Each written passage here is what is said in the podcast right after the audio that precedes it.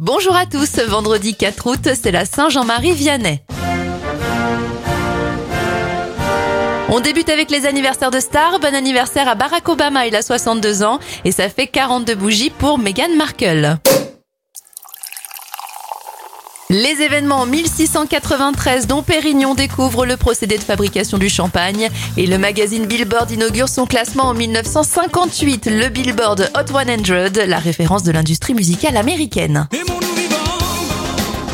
On termine avec un dernier anniversaire, celui du chanteur François Valéry et il a 69 ans aujourd'hui.